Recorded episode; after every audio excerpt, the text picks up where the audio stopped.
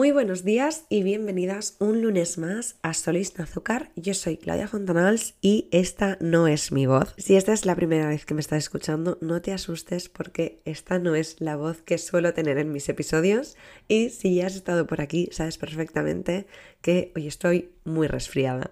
Y tengo que decir que hago un rato debatiéndome entre si grabar este episodio o no, básicamente por la voz que tengo ahora mismo y porque no me encontraba del todo bien. Pero ahora ya me encuentro un poco mejor, he merendado y he decidido que prefiero hacerlo, prefiero mantener la constancia, prefiero que un día me escuchéis un poco así y que no pasa nada, que no siempre estamos perfectas, antes que dejar de hacer un episodio del podcast, que para mí es algo prioritario.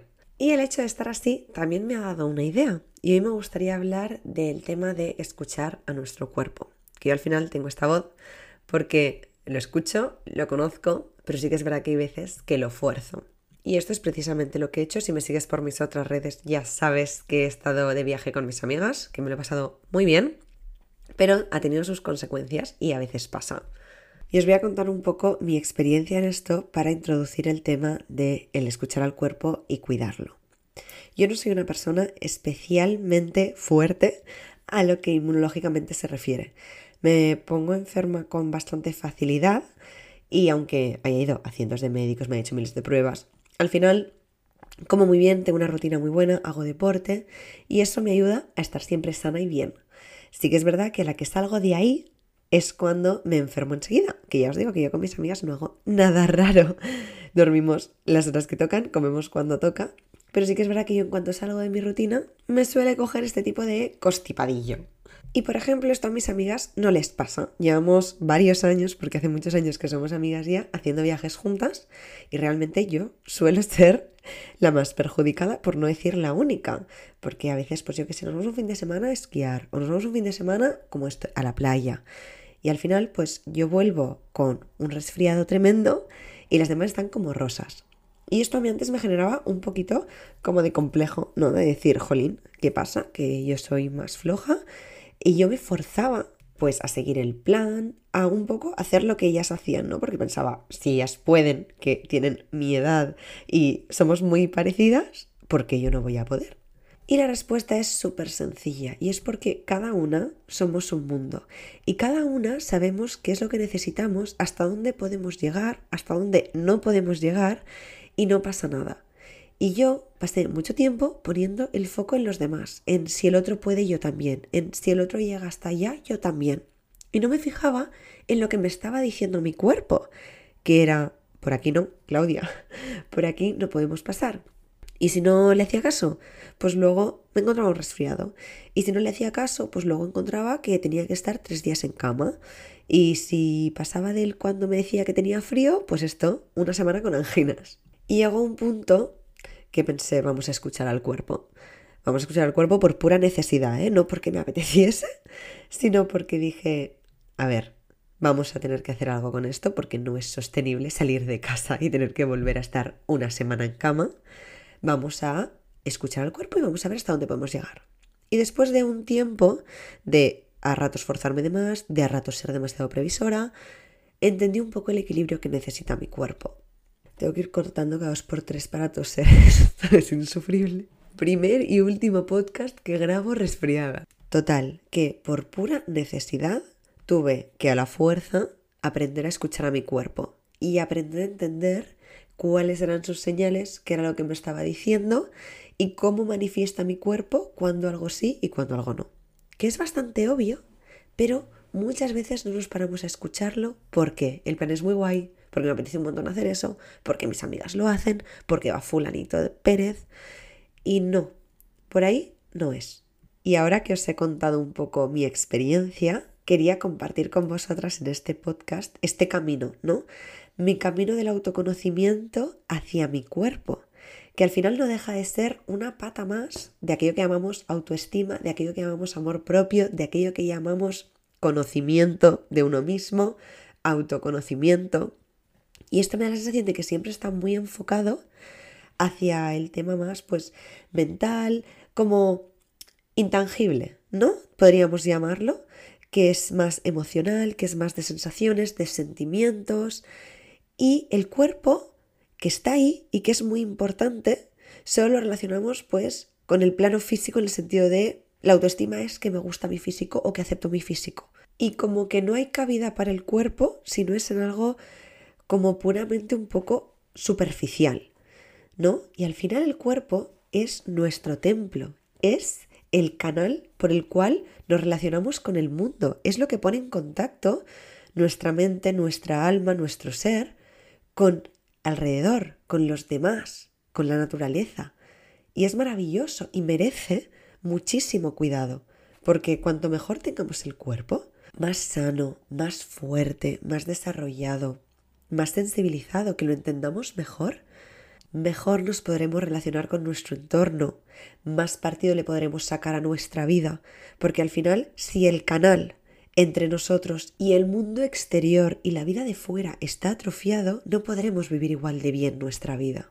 Esto es como si nos estuviéramos bebiendo un vaso de agua con pajita y la pajita por dentro estuviera sucia, estuviera oxidada, estuviera llena de alimentos caducados, me lo invento. Eso haría que el agua no llegase a nosotros de manera pura, de la mejor manera y que no pudiéramos disfrutar de ella. Pues el cuerpo es ese canal entre la vida de fuera, el agua, y nosotros. Y cuanto más sana esté, más limpio esté, mejor esté esa pajita en mejores condiciones, pues más podremos disfrutar de ese agua. Así que el episodio de hoy va por aquí, va por cómo podemos escuchar y entender a este canal que nos pone en contacto con el mundo exterior y que tan importante es, al final es nuestro templo. Y para mí aquí lo primero es entender la diferencia entre escuchar al cuerpo y malcriar al cuerpo. Porque me da un poco la sensación de que a veces esto de escucha tu cuerpo se ha llevado al extremo de malcría tu cuerpo. Que tú escuches a tu cuerpo y el cuerpo te esté constantemente pidiendo donuts y cacaolat y se los des, tú no estás escuchando a tu cuerpo. Tú lo que estás haciendo es malcriar a tu cuerpo. Le estás dando lo que te pide de manera caprichosa, por así decirlo. Al final el cuerpo es como si fuera un niño. Es verdad que a veces nos pide azúcar, a veces nos pide quedarnos tirados en la cama, a veces nos pide no hacer lo que tenemos que hacer, pero nos tenemos que saber sobreponer a eso. Y escuchar al cuerpo no es escuchar estos caprichos, sino escuchar lo que verdaderamente necesita y lo que le va a hacer sentir bien. Igual a mí me apetece más un cacaolat, pero sé que me va a sentar mucho mejor un vaso de agua y el cuerpo a posteriori te lo agradece. Entonces, escuchar al cuerpo también es conocerlo y saber que me va a sentar mejor ese vaso de agua que ese cacaolat y darle el vaso de agua, no el cacaolat. Y por supuesto, como haríamos con un niño pequeño, como os decía antes, porque el símil a mí me sirve mucho, es obviamente de vez en cuando darle un capricho. Pero es eso, de vez en cuando, muy de vez en cuando. Ese día que dices, va, es hoy el día del extra. Me acuerdo que esto nos lo hacía mi madre de pequeñas, que a veces nos decía, hoy es el día del extra. Y yo esto lo uso conmigo ahora, que es, a veces, pues tengo el día o el momento del extra. Y es extra, porque no es lo de siempre. Al final es como todo, es echarle sentido común a lo que nuestro cuerpo nos pide. Como ya somos suficientemente adultas para entender no solo lo que quiere, sino lo que le hará sentir mejor, pues encontrar el equilibrio entre esas dos cosas. Y aquí sobre todo quiero hacer mucho hincapié en la no comparación, que es algo que ya os contaba antes, que a mí sí que es verdad que me ha hecho, entre comillas, un poco de daño, en el sentido de que, pues igual yo no puedo hacer las cosas como les haría cualquier otra persona de mi edad, que no es que tenga ninguna enfermedad crónica ni nada de eso, simplemente que no me tira el cuerpo tanto y no pasa nada, pues saber eso y no compararse, porque lo haga una persona que lleva tu mismo apellido, que tiene tu misma edad, que hace las mismas cosas que tú y se alimenta igual que tú, no significa que tú puedas con lo mismo. No todos tenemos la misma máquina. Y aunque la alimentemos con lo mismo, tengamos las mismas horas de sueño, la cuidemos igual. Las máquinas son diferentes. Y eso es lo que tenemos que entender. Por mucho que todos tengamos un cuerpo, no todos los cuerpos son iguales. Y eso no es ni mejor ni peor. Y tú a estas podrías decir que es algo que yo también pensaba, pues sí que es un poco peor ser como tú, Claudia, que enseguida te resfrías o que enseguida te coge un virus. Y yo también lo pensaba. Pero el hecho de que me pase esto me ha permitido escucharme, me ha permitido ser mucho más constante con mis rutinas y ser mucho más constante con el autocuidado conmigo misma para evitar esto precisamente, con lo cual de manera general llevo un estilo de vida muy saludable, del que estoy muy orgullosa. Sí que es verdad que no tiro tanto como otras personas de mi edad, pero lo que tiene de bueno es que tengo una rutina que mucha gente de mi edad, como ya les tira el cuerpo, no se han visto obligadas a crear. Así que, sobre todo, no compararse con aquello a lo que tu cuerpo no llega. Y, por otro lado, fijarte en lo positivo. Como yo lo que te acabo de decir, es algo que yo no había visto, de lo que yo no era consciente, porque solo me fijaba en a lo que mi cuerpo no llega, a lo que mi cuerpo no me permite. No sirve de nada quedarse ahí, porque tu cuerpo no va a cambiar. Tu cuerpo va a ser el mismo. Y tú lo único que vas a hacer va a ser machacarlo. Y con esto quiero volver al concepto de que el cuerpo es como un niño que comentábamos antes, porque a mí sinceramente me ayuda mucho, me ayuda a ser también más bondadosa y tolerante y compasiva con mi cuerpo y conmigo en general, pero sí que es verdad que para esto también, ¿no? Que es si tú fueras un niño, si tu cuerpo fuera tu bebé, tu niño, que es así como lo tendríamos que ver, ¿verdad que no lo forzarías? ¿Verdad que si ahora no quiere caminar o si ahora tienes sueño y quiere descansar, no estarías forzándolo a hacer otra cosa? Pues es que al final eso es el cuerpo. Es una máquina que tampoco está absolutamente tan desarrollada, porque se nos desarrolla mucho el cerebro, sí, pero nuestro cuerpo tampoco es que sea una pedazo de evolución. Duramos más, pero seguimos necesitando comer, dormir, respirar, ir al baño. O sea, nuestras necesidades fisiológicas básicas de toda la vida siguen siendo las mismas. Con lo cual, de eso hay que ser consciente, porque a ti la cabeza te vaya mucho más evolucionada o porque tu ritmo frenético de vida vaya por ahí, tú no puedes pedirle a la máquina que se acostumbre a eso cuando no está hecha para eso. Y por mucho que haya otras que a ti te parezca que sí o que tú veas que sí, da exactamente igual porque esa no es tu máquina. Y aquí me gustaría introducir el concepto de los límites, porque hemos visto que cada uno tiene su cuerpo, que no sirve de nada compararse con los demás ni malcriar a su cuerpo. Pero ¿cuál es la herramienta que nos ayuda a conocerlo? Para mí sin duda han sido los límites. Límite es cuando el cuerpo te dice por aquí ya no. Y la única manera que tienes de encontrar esos límites, o que yo haya descubierto, es a prueba y error. El ejemplo más tonto y más sencillo del mundo, ¿cómo sé si algo me sienta bien o mal? Probándolo. Yo sé, por ejemplo, que a mí no me sienta bien el pepino. ¿Cómo lo sé? Ay, el pepino, si el pepino es lo que más me gusta, el pimiento, perdón. A mí el pimiento rojo no me sienta bien. Entonces, ¿qué pasa? Que yo lo he probado y me he dado cuenta de que luego algo me sentaba mal. Me dolía la tripa, no estaba cómoda. Digo, vale, ¿qué puede ser de todas las cosas que he tomado? Porque esta también es otra. Que dices, vale, yo hago muchas cosas, ¿qué es lo que no me ha sentado bien? ¿Qué es lo que no le ha ido bien a mi cuerpo? Esto os he puesto el ejemplo sencillo de tomar el pimiento, porque parece un alimento aislado, pero cuando te lo tomas en un gazpacho tienes un problema, porque tienes que disociar qué es, el, qué es del pimiento, qué es de la cebolla, qué es del tomate, qué es del aceite. Hay un montón de cosas. Pues lo mismo pasa con los otros ejemplos, que es, vale, yo salgo de fiesta y al día siguiente me encuentro fatal. ¿Qué es? ¿Por el alcohol que has bebido? ¿Qué es por no dormir las horas? ¿Es por no haber cenado bien? ¿Es por lo que hiciste de fiesta? Al final tienes que aprender a diseccionar cuáles son las situaciones, comidas, lo que sea, que no te sienta bien e irlas intentando investigar una por una. Yo, por ejemplo, sé que yo puedo salir de fiesta, pero tengo que dormir las horas luego. Si yo duermo las horas, está bien. Si no duermo, es cuando yo tengo un problema. Pero porque mi cuerpo, obviamente todos los cuerpos necesitan dormir, pero yo tengo amigas que con cinco horas van que vuelan. Yo, por ejemplo, necesito 8. ¿Que hubo un tiempo en el que me sabía mal y me avergonzaba porque mis amigas se hubieran despertado antes para hacer no sé qué actividad? Sí. Pero es que si yo hago eso, si yo me levanto antes, no duermo las 8 horas, me fuerzo a hacer otra actividad, todo mal.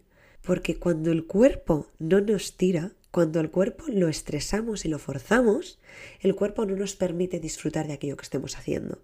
Entonces tú por mucho que te fuerces para estar ahí, por llegar a todo, por el FOMO, por siempre estar en el barullo, no vas a poder estar bien. Y lo único que importa de la vida es poder vivirla bien, poder vivirla saboreándola, poder vivirla disfrutándola. Y para eso necesitamos que nuestro canal con la vida esté sano, esté bien, esté descansado, esté alimentado. Y no vale el yo ya sé que me sienta mal, pero bueno, un día es un día. Esto no te va a ayudar de nada, te va a servir mucho más entender que es exactamente lo que no te sienta bien para ver si lo puedes quitar. Yo tengo una amiga que, por ejemplo, le sienta muy mal beber y desde hace bastante tiempo que sale sin beber. Y os lo juro que se lo pasa igual de bien. Se lo pasa bomba. Se lo pasa aún mejor porque sabe que al día siguiente no se va a estar encontrando mal o en el mismo momento no se va a encontrar mal, se toma una Coca-Colita y oye, feliz de la vida. Y ella ha sabido asociar eso. No se va a quedar en casa por no salir de fiesta, que tampoco es cuestión de eso. Si tú lo que quieres es salir y pasártelo bien, yo te animo a que disocies las partes de salir, encuentres la que no te sienta bien, la mía será dormir, la otra persona será beber mucho.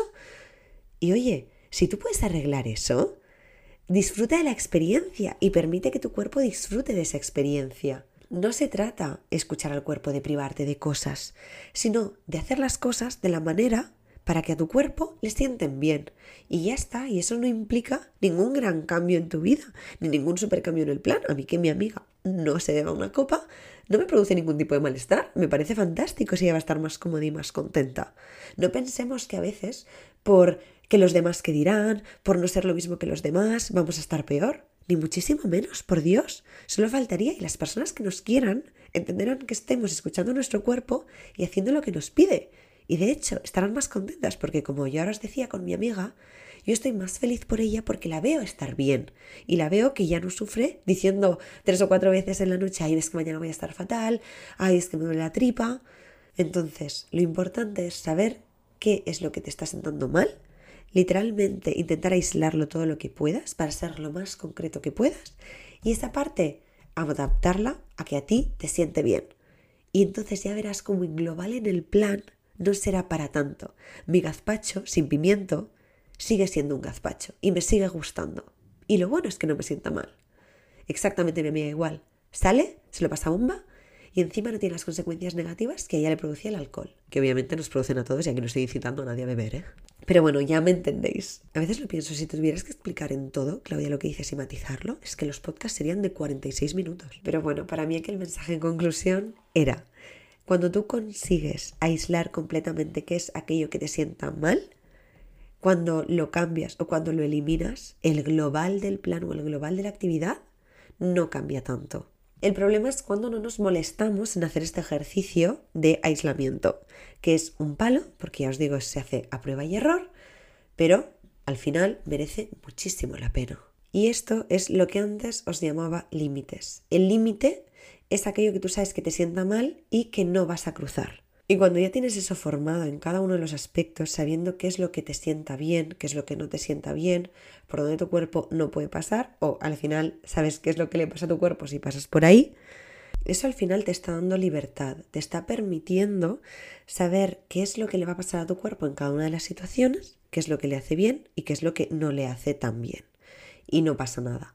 Por ejemplo, en algún caso, igual te sale a cuenta saltar un límite. Es como esos caprichos que decíamos al principio al cuerpo, ¿no? Que hay un día de vez en cuando, pues que se puede hacer. Pues yo, una vez al año, de viaje con mis amigas, es cuando me doy ese capricho, que no es capricho, que al final pues me pasa un poco de factura en el sentido de que ahora estoy unos días constipada. Pero ahí es donde decido darme el cacaolat, ahí es donde decido permitirme ese punto que a mi cuerpo yo sé que no le sienta del todo bien, pero como lo hago de manera ordenada, una vez al año, y no lo fuerzo más que eso, no pasa nada, porque ya tengo control sobre eso. No es que yo salga cada fin de semana y diga, ostras, me encuentro marcados por tres, pero no sé qué es, pero no sé qué hacer. Pues no, esto me permite llevarlo de manera ordenada, entre comillas, integrado en mi rutina, que al final yo siempre tengo una rutina muy saludable, pues hay un día al año, una semana al año, que yo me lo salto eso y que luego tengo un resfriado del que soy perfectamente consciente y que yo ya esta semana que viene me la guardo para descansar. Porque también hay que hacer eso. El día que tú le das el capricho al cuerpo, el día que tú decides forzarlo, decir, vale, pero me atengo a las consecuencias. Y yo cuando volvía y estaba resfriada antes, pensaba, jolín, qué mala pata, qué rabia porque me había puesto un plan después, ya tenía otra cosa que hacer, y ahora ya no. Y eso también es escuchar al cuerpo y cuidar al cuerpo, saber qué es lo que va a necesitar, porque cuando yo ya lo he escuchado, ya me puedo anticipar. Y aquí es muy importante que tengas en cuenta que la única persona que puede escuchar a tu cuerpo y ser dueña de tu cuerpo eres tú. Y tienes esa responsabilidad y esa para mí obligación de establecer una buena relación con él y de saber qué es lo que le va a hacer bien y lo que no le va a hacer tan bien, porque es tu único canal de relación con la vida. Y si no lo haces ahora, permíteme decirte que te arrepentirás en el futuro. Así que hasta hoy el podcast de... Hasta aquí el podcast de hoy. Perdonad que con la congestión a veces también se me va un poco la cabeza, pero yo estoy muy orgullosa de haberlo hecho, de que hayamos llegado hasta aquí, de poder transmitir este mensaje desde aquí, que al final esto es un podcast que yo creo que solo podría haber grabado hoy. Y verdaderamente, como siempre, espero que a alguien le sirva y sobre todo le ayude para conseguir escuchar más a su cuerpo, conocerse y al final tratarse mejor, que obviamente es una parte muy importante de nuestro amor propio. Así que ya sabéis, si queréis saber más sobre mí, mi vida, lo que hago, cómo aplico todo esto, me podéis seguir tanto en Instagram como en TikTok en claudia.fontanals. Y muchas gracias por estar aquí un lunes más. Os envío un besazo muy fuerte y que sigáis teniendo un muy feliz agosto.